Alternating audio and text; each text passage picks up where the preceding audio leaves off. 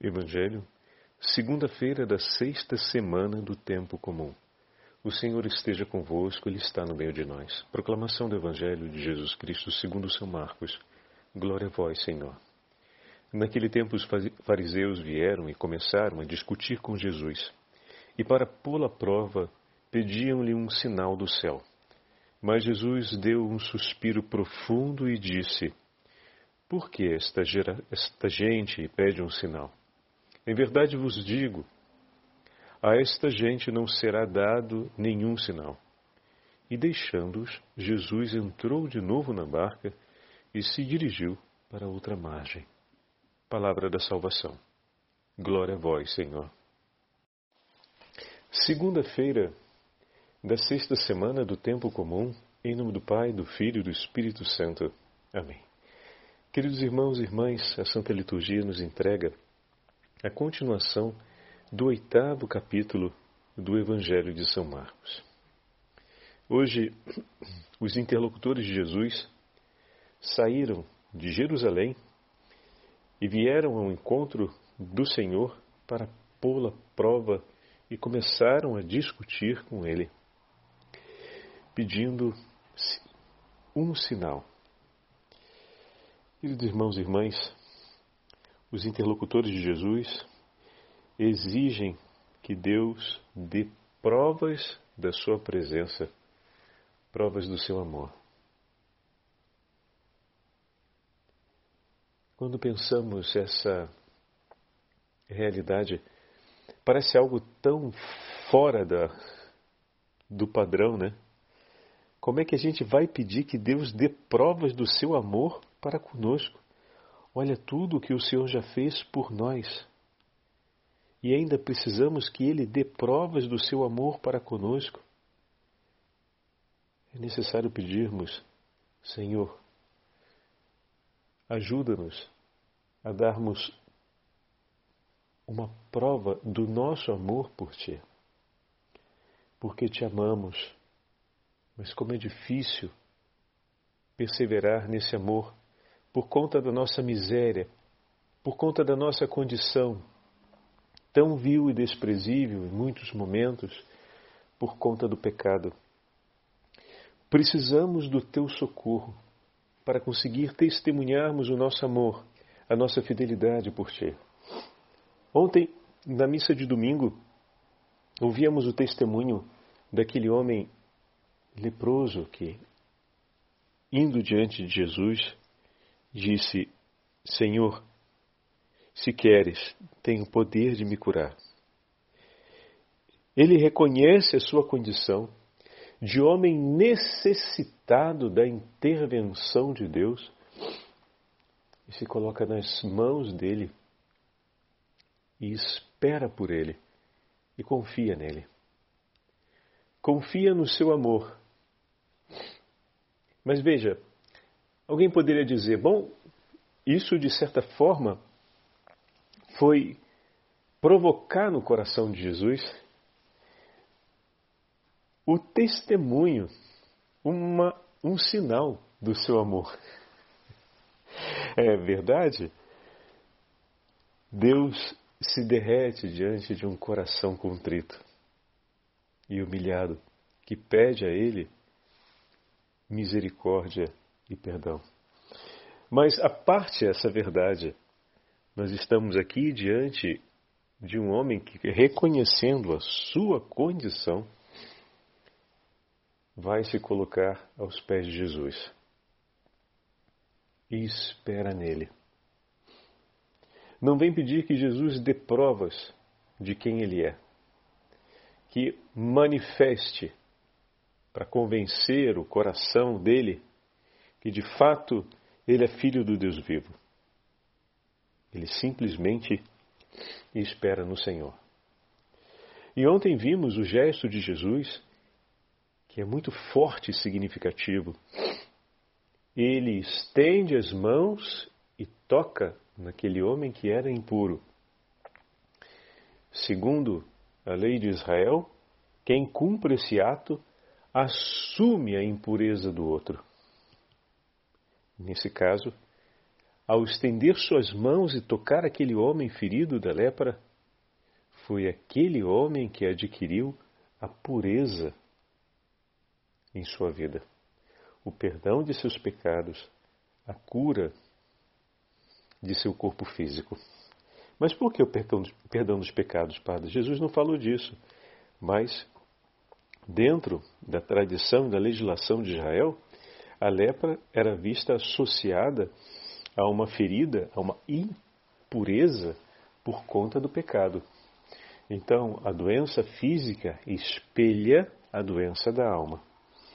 Ao curá-lo da doença física, o Senhor entrega ao povo de Israel um testemunho de uma cura muito mais significativa do que aquela, porque é uma cura que só Deus pode conceder, que é a cura da alma. Então, ao purificá-lo de sua doença, purifica também a sua alma, estabelecendo uma reconciliação pelo pecado cometido. Por isso, nesse caso específico, as duas realidades em absoluto não se separam. Esse é o Senhor que veio ao nosso encontro.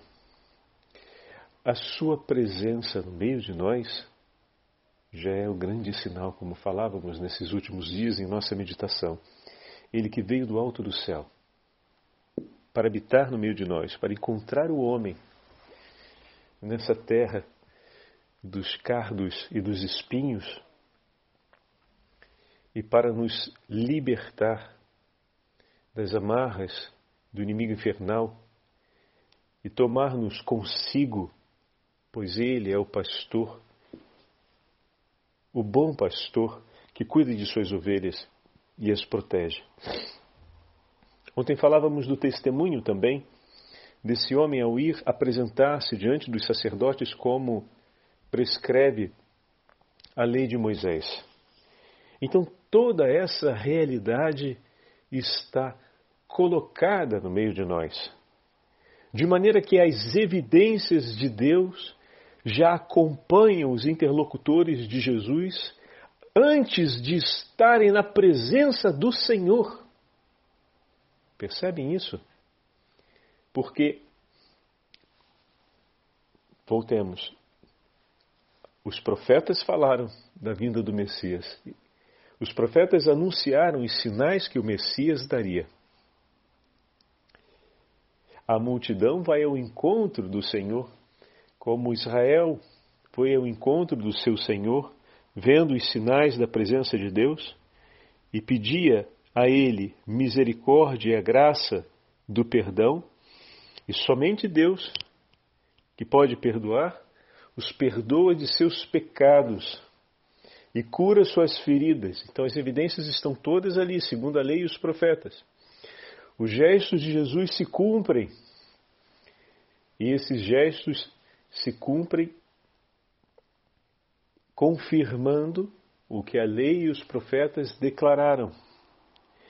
Então tudo está colocado diante deles mas eles não conseguem reconhecer porque os seus corações são duros, não por falta de evidências, não por falta de clareza, mas pela dureza de seus corações, eles não conseguem recolher a verdade em suas vidas e a evidência de Jesus como Filho do Deus vivo.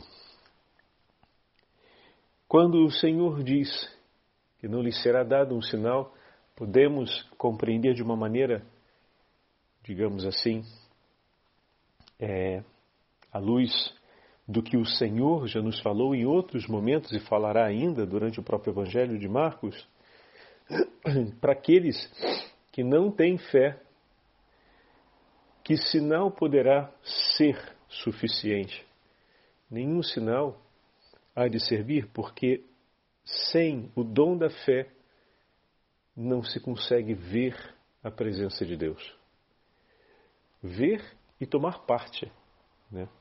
Porque se você vê e não toma parte, você continua na cegueira. Às vezes a gente tem essa compreensão de que viu e pronto, se viu, viu, no sentido de que é, abraçou-se a verdade porque você viu, e nem sempre é assim. E olha que a gente usa aquela famosa frase que não me agrada por nada, quer dizer que somos que nem São Tomás, a gente tem que, que nem São, é, São Tomé, a gente tem que ver para quê. Mas não é verdade.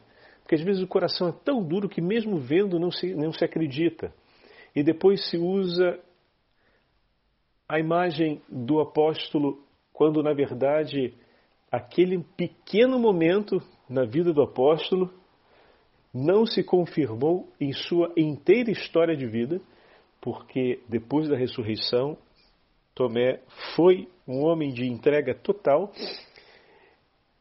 Quando depois do encontro com o ressuscitado, perdão, ele foi um homem de entrega total, e a gente lembra o apóstolo só por causa daquele episódio. Percebem? Aquele episódio existe na Sagrada Escritura para nos mostrar o poder do Senhor quando renova o coração do homem com vigor da fé, quando derramando sobre ele a potência do Espírito Santo o transforma em absoluto. Mas às vezes se usa aquela frase como se fosse a síntese da vida do inteiro apóstolo. É bizarro isso, mas se popularizou de uma tal forma que às vezes é difícil a gente combater esse tipo de postura, mas é preciso insistir. Não é uma frase boa para se dizer. Primeiro, porque é injustíssima. Segundo, que ela não retrata a verdade do acontecimento de Deus na vida do apóstolo Tomé. E terceiro, que isso não deve ser espelho para ninguém. Não é dessa forma que a gente é chamado a viver a nossa fé. A medida não está sobre nós mesmos. Do contrário, terminaremos numa situação como a dos fariseus, que, mesmo diante de todas as evidências, se não alcança a ordem do que eles esperam ou querem ou pretendem em relação a Deus, não serve. Em outras palavras, se Deus não é o Deus que me serve, se Deus não é o Deus que corresponde às minhas medidas e às minhas expectativas, eu não devo dar prioridade a Ele na minha vida. E olha que essa música é a música de muitos carnavais por aí. Digo carnavais na vida espiritual, aproveitando só o contexto em que estamos. Hoje, aqueles que vieram, mas que não trouxeram a fé no Deus vivo no coração, foi declarado que para eles não haverá sinais.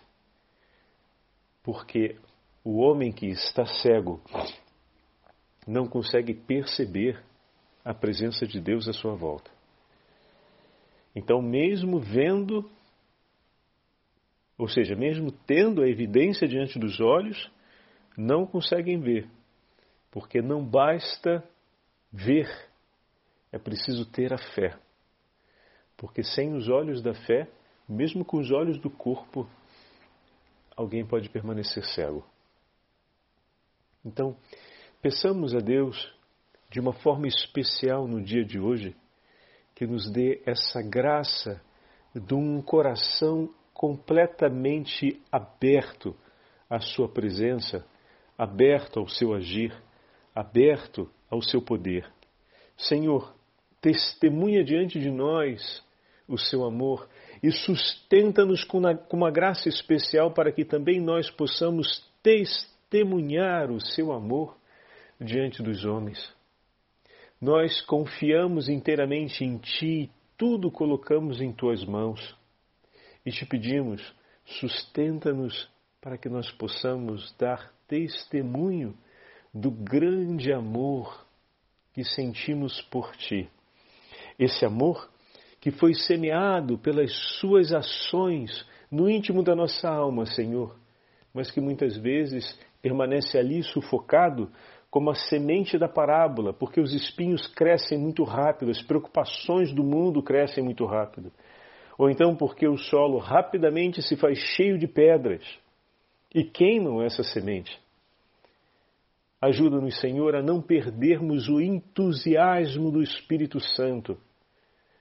E ajuda-nos a cortarmos todos os espinheiros que crescem, que todas as preocupações e ansiedades dessa vida estejam aos teus pés. Quanta preocupação aquele homem leproso ontem no Evangelho não teve em se aproximar de ti, porque, confiante no teu amor, ao fazer aquele gesto, provavelmente sofreu a retaliação de muitas pessoas. Se o pobre cego que estava à beira do caminho, por ter pedido misericórdia, foi insultado e tentaram convencê-lo a ficar em silêncio, imagina aquele leproso que por lei poderia ser morto apedrejado se se aproximasse de alguém, vir andando ao teu encontro, em meio a uma multidão que lhe segue, para se lançar aos teus pés, Senhor.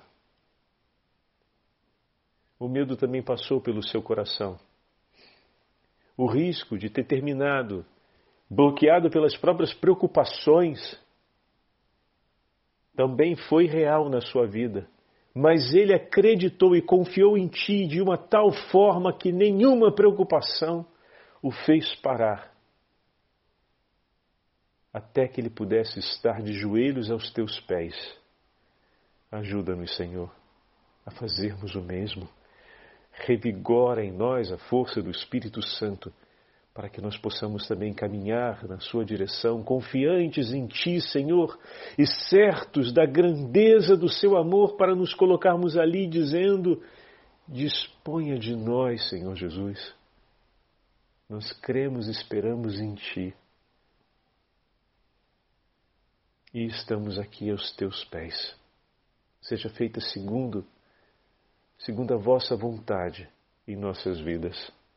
Se queres, pode salvar-me, se queres, pode curar-me, se queres, pode libertar-me, se queres, pode renovar a minha vida e a minha inteira família. Eu espero em Ti, Senhor, e tudo confio em Tuas mãos.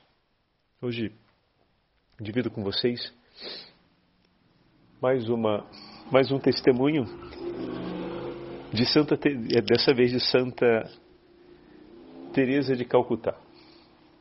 É um de seus discursos sobre o caminho da simplicidade, em que Santa Teresa, Madre Teresa de Calcutá, vamos falar assim que é mais fácil da gente logo associar, Madre Teresa escreve às suas irmãs dizendo assim: Caríssimas irmãs, há tantas religiões no mundo como sabemos. Cada uma segue Deus à sua maneira. Quanto a mim, eu sigo o caminho de Cristo Jesus. Jesus é meu Deus. Jesus é o meu esposo. Jesus é o meu Senhor ele é o meu único amor. Jesus é meu tudo em tudo. Jesus é tudo para mim.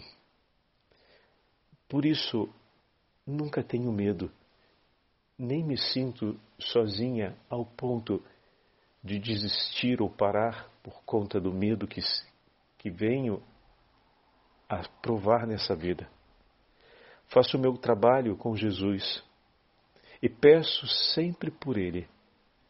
Entrego-lhe tudo o que faço. Assim, os resultados são seus e não meus. Se precisais de um guia, só tendes de voltar os olhos para Jesus, e ele vos indicará o caminho.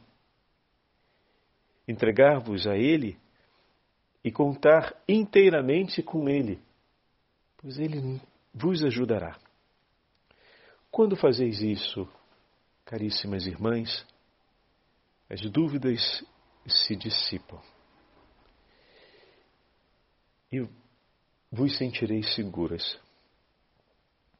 Jesus disse: Se não vos tornares como crianças, não podeis vir a mim. Que o vosso coração tenha essa confiança que é própria das crianças no amor e na presença de seus pais em suas vidas. E que o vosso coração esteja completamente entregue a Ele. E se assim vivermos, seremos um testemunho da Sua presença no mundo para todos os homens e mulheres. O Senhor esteja convosco, Ele está no meio de nós. Pela intercessão da Santa Madre Teresa de Calcutá, pela intercessão da Beatíssima Virgem Maria, Santa Mãe de Deus, abençoe-vos o Deus Todo-Poderoso, Pai, Filho e Espírito Santo. Amém.